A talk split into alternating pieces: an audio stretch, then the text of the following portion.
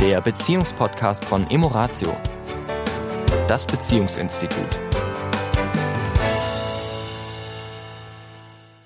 Hallo und herzlich willkommen auch in dieser Woche wieder. Hier sind Tanja und Sami und wir sind von Emoratio und das ist unser Paar-Podcast. Ganz genau. ja, wir hatten ja letzte Woche über Urlaub gesprochen und da wir im Urlaub äh, so viele schöne Erfahrungen gemacht haben und die immer auch was mit Paar, mit Familie zu tun haben oder diese jetzt speziell zu tun äh, hatten, würden wir gerne über, möchte ich gerne über, über eine Woche sprechen, wo wir zu viert waren. Also wo du, meine Tochter, mein, unsere Tochter, unsere, unsere Tochter, unsere ist ein Running Gag so nebenbei.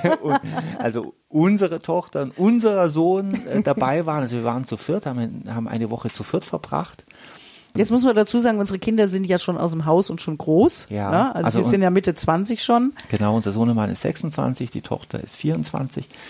Und ja, und die waren, also wir waren also zu, äh, wir waren zu viert mit Hund und hatten dort eine sehr erlebnisreiche Woche, weil wir waren zu viert reiten. Und es ist es so, dass weder mein Sohn noch ich äh, in unserem Leben mehr als drei, vier Mal auf dem Pferd saßen, also sehr, sehr wenig Erfahrung mit Pferden haben. Ich habe großen Respekt vor Pferden, vor allem wenn ich direkt vor ihnen stehe äh, dieser große Kopf und ich kann diese Tiere nicht lesen. Ja, du kannst sie ja schon so ein bisschen lesen, wenn sie die Ohren anlegen und wenn sie die Ohren einmal links, einmal rechts und wenn sie so gucken und wenn sie, wenn sie schnaufen und wenn sie was weiß ich machen. Das sagt mir alles nichts. Ich verstehe diese Sprache nicht.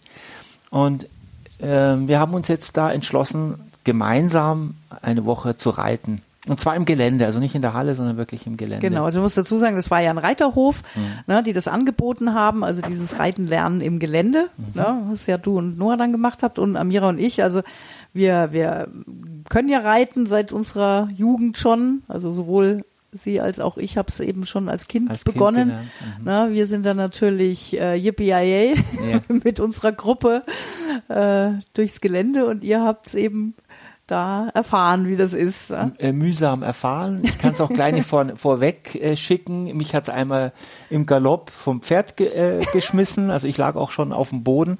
Aber warum wir diesen Podcast, warum ich diese Woche wirklich, warum ich darüber sprechen möchte, ist, dass erstens mal es ist wunderbar zu sehen, dass man mit Kindern, die schon erwachsen sind, die schon ihren Lebensweg gehen, einen schönen Urlaub bringen kann. Das finde ich für die Paare wichtig, die noch kleine Kinder haben weil man versucht ja oft als Eltern in dieser Zeit eine möglichst wundervolle Zeit, weil man hat so immer ein bisschen im, im irgendwann Hinterkopf. Irgendwann sind sie weg. Irgendwann sind sie weg.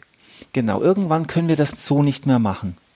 Und ich glaube, das stimmt nicht. Also wir können uns auch als junge Eltern, also mit jungen, also Eltern mit jungen Kindern wirklich entspannen, dass wenn wir es schaffen, schon wenn sie klein, wenn sie jünger sind, wenn sie kleiner sind, einen relaxten, entspannten, schönen Urlaub, wo nicht so viele Erwartungshaltungen aneinander, was alles zu sein hat und zu funktionieren hat und, sondern dass wir das wirklich entspannt machen, dass wir die Gewissheit haben, dass die Kinder, auch wenn sie groß sind, gerne noch mit der Familie in Urlaub fahren. Genau. Ja. Und das ist ein sehr schönes Gefühl. Mhm. Äh, ähm, also ich äh, habe das sehr genossen.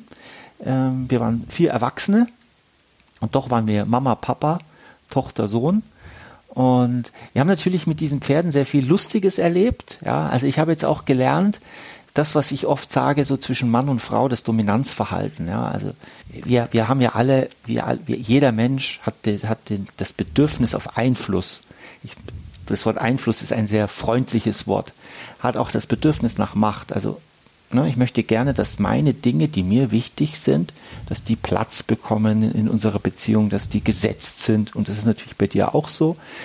Und da kann es schon mal zu nonverbalen und auch verbalen Auseinandersetzungen kommen. Nonverbal auch, ja.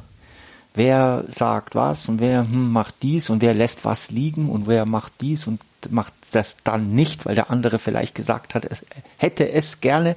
Das sind ja alles so auch Machtspielchen zwischen uns. Und was ich ganz lustig fand, war, dass das bei den Pferden untereinander ganz genauso ist. Gibt sofort, gibt sofort eine Hackordnung. Ja, ja, ja, ja. Und da muss man drauf achten, weil sonst äh, ja. sagen die auch gleich, hier geht's lang. Ich bin vom Pferd geflogen, weil mein Pferd plötzlich es nicht aushalten konnte, dass dieses andere Pferd an ihm vorbei galoppiert ist. Und dann hat er richtig Gas gegeben und ich habe natürlich die Kontrolle verloren. Okay. da wollte ich mal die Kontrolle loslassen und schon lag ich auf dem Boden. Und äh, was ja auch äh, total nett ist, ist, dass Pferde es riechen, ob man das kann oder nicht kann. Also ich dachte ja, wenn ich ganz lieb bin, ich habe immer in der Früh einen Apfel beim Frühstücksbuffet, habe ich mir Äpfel geschnitten, damit ich dieses Pferd bestechen kann. ja, damit es gut auf mich zu sprechen ist. Und das Pferd hat wahrscheinlich, jetzt habe ich erst später gesehen, ich habe es dann in den Augen, konnte ich es lesen, wie, wie es gedacht Wenn du, du, glaubst, wenn du glaubst, dass, das du, reicht. dass du mit deinem paar Apfelstückchen jetzt mir sagen kannst, was ich zu tun habe, dann hast du dich geschnitten. Ich habe es dann am Ende, habe ich es in den Augen gelesen. Ja. Und es ist interessant, dass ich hatte ja zwei Pferde, Leo und Bronco.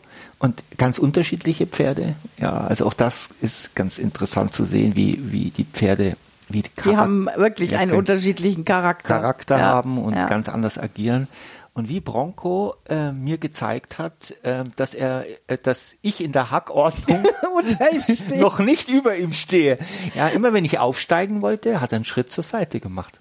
Dann habe ich gesagt, stehen bleiben. Ja, so dann ist er, wollte ich gerade meinen Fuß in den Steigbügel, dann ging er wieder einen Schritt nach vorne. Ja, also solche kleinen Dominanzspielchen in einer Beziehung zwischen jetzt äh, Mensch und Pferd, habe ich gedacht, ja genau, das ist es auch manchmal zwischen Mann und Frau.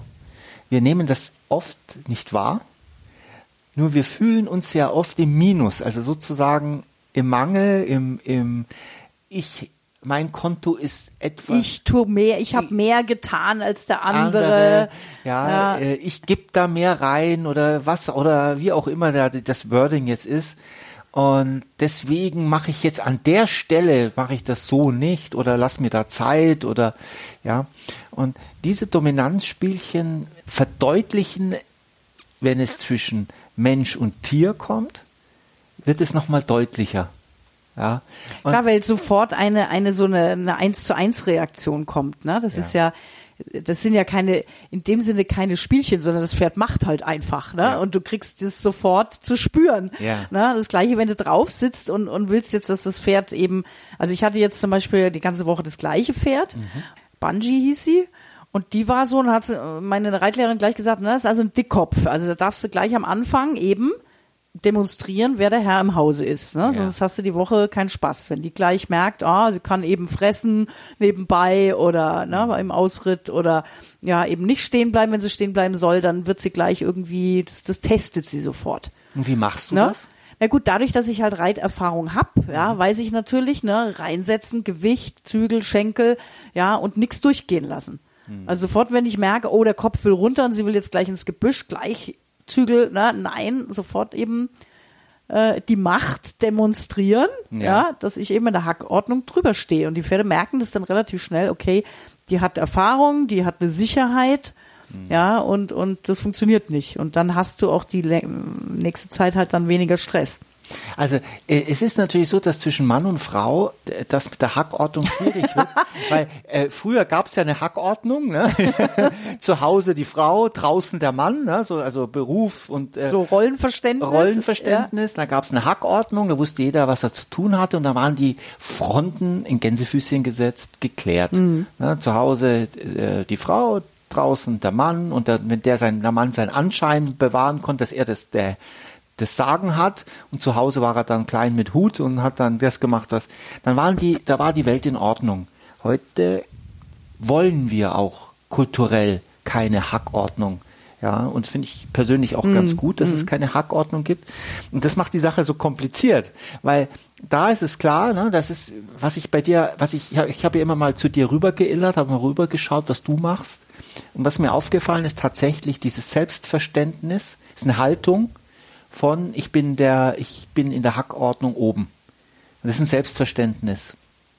Und, und das ist klar, das kommt natürlich aufgrund von Erfahrung im Umgang mit dem Pferd, weil gerade was du gesagt hast, du kannst das Pferd nicht lesen. Das ist natürlich Erfahrung, wenn du von Kindheit schon an schon mit Pferden zu tun hast, ja. hast natürlich eine ganz andere Sicherheit. Und dieses Pferd ist nun mal Gewicht. Und ist ja auch nicht in Anführungszeichen ungefährlich, ja. Man muss ja schon auch wissen, was man da so ein bisschen tut, ja. Ich meine, es ist ja auch eine gewisse Unfallgefahr, hast du ja selber am eigenen Leib erfahren, ist ja auch da, auch im Umgang mit dem Pferd. Äh, bei mir war es einmal so, da wollten wir ein Foto machen, haben da ein bisschen rumhantiert und plötzlich rast das Pferd los und will in den Stall und ich saß noch drauf, ja, so und da habe ich gerade noch in letzter Sekunde den wirklich rumgerissen, sonst wäre ich wahrscheinlich mit dem Bein irgendwo da in der Tür hängen geblieben. Na, also das ist ja auch nicht ungefährlich, weil Ja. die machen ja manchmal dann auch Dinge, mit denen man dann mal nicht rechnet.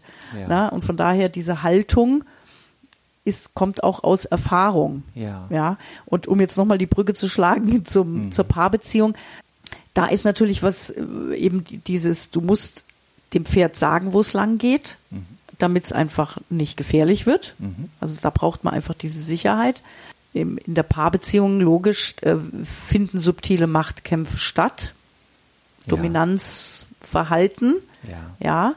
Und die Idee darf natürlich immer wieder sein, diese Augenhöhe herzustellen und, äh, und sich eben nicht in diesen subtilen Dominanzkämpfen, will ich es mal nennen, zu verfangen. Ja. Ja. Ja, also das ist natürlich bei uns, wie, wie du schon gesagt hast, Tier handelt instinktiv. Wir Menschen unterstellen uns ja ähm, Absichten, also Ziele, die wir in unserem, also sei es, dass ich weniger machen möchte, du sollst mehr machen oder ähm, ich möchte gerne, mein Bedürfnis ist eher Ruhe hier, du möchtest eher, also wir haben ja Ziele. Ein Pferd oder ein Tier hat ja oft nicht so, das folgt einfach nur seinem, Seinem Bedürfnis. seinem Bedürfnis. Ne? und zwar direkt. Und zwar direkt ohne Hintergedanken, ja, ohne dir persönlich schaden zu wollen, sondern einfach nur ganz egoistisch sein. Ja, und wenn es jemand gibt, der stärker ist, dann fügt es sich. Und in der Paarbeziehung ist das, geht das natürlich nicht. Unter uns Menschen funktioniert das so nicht, weil wir Vorstellungen haben von, wie ich jetzt de- demnächst meine Zeit verbringen möchte, zum Beispiel. Und diese Vorstellung, das ist ja Bilder im Kopf, ist etwas, was in, in mir Bedürfnisse, was in mir Gefühle aus. Wenn du da, dagegen gehst oder das nicht tust, dann fühle ich mich in dem Moment nicht gut. Und die Frage ist jetzt natürlich, wie gehen wir auf Augenhöhe um? Und ich sehe schon, das ist eine, ein Thema für den nächsten Podcast. ja. Ja, also wie gehen wir damit um, dass wir noch einmal, also im Vergleich zu Tieren, wie gehen wir damit um in einer Paarbeziehung, dass es eben da keine Hackordnung gibt? Mhm. Und eben die Kommunikation, ja, wir haben halt noch das gesprochene Wort, was du mit dem Tier so nicht hast, ja. Ja, ja. Und das hat ja oft auch ganz viel Tücken. Ja, Ist ja nicht so, dass, das, dass die verbale Kommunikation immer hilfreich ist. ne? Ja. Da ist so Körpersprache auch noch ein Thema. Ja, in diesem Sinne, dann bis nächste Woche. eine schöne Woche Bis euch. dahin. Ciao. Das war der Beziehungspodcast von Emoratio, das Beziehungsinstitut. Weitere Informationen zu unseren Seminaren und Paarberatungen finden Sie im Internet unter www.emoratio.de.